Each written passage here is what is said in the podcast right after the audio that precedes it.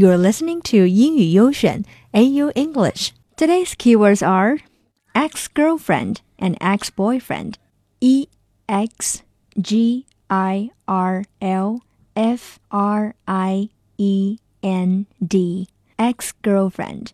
E X B O Y F R I E N D. Ex-boyfriend.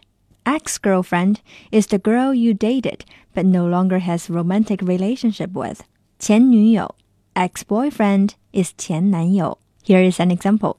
My ex-boyfriend is a nice guy, but we just don't have that chemistry. 我的前男友是个好人，只是我们两个缺少点火花。今天呢，我们就来讲讲前任。如果你的前任要结婚了，要不要去参加他的婚礼呢？Should you go to your ex's wedding? It is debatable. So let's talk. For those who will go to their ex's wedding, why not?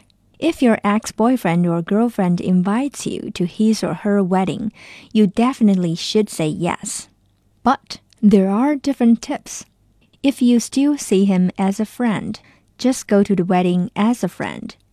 如果你们两个还是朋友的话，去参加朋友的婚礼很正常啊。送去你的祝福， 还能在婚礼上跟其他好久不见的朋友聊聊天。But if you just hate him, you should go to the wedding as well. Put on your most sexy and beautiful outfit. Bring your brightest smile with you.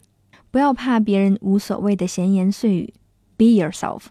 前任的婚礼是证明自己没有他过得也很好的一个非常好的机会。For those who don't want to attend ex's wedding. If somebody tells you that you can still be friend with your ex, he is lying.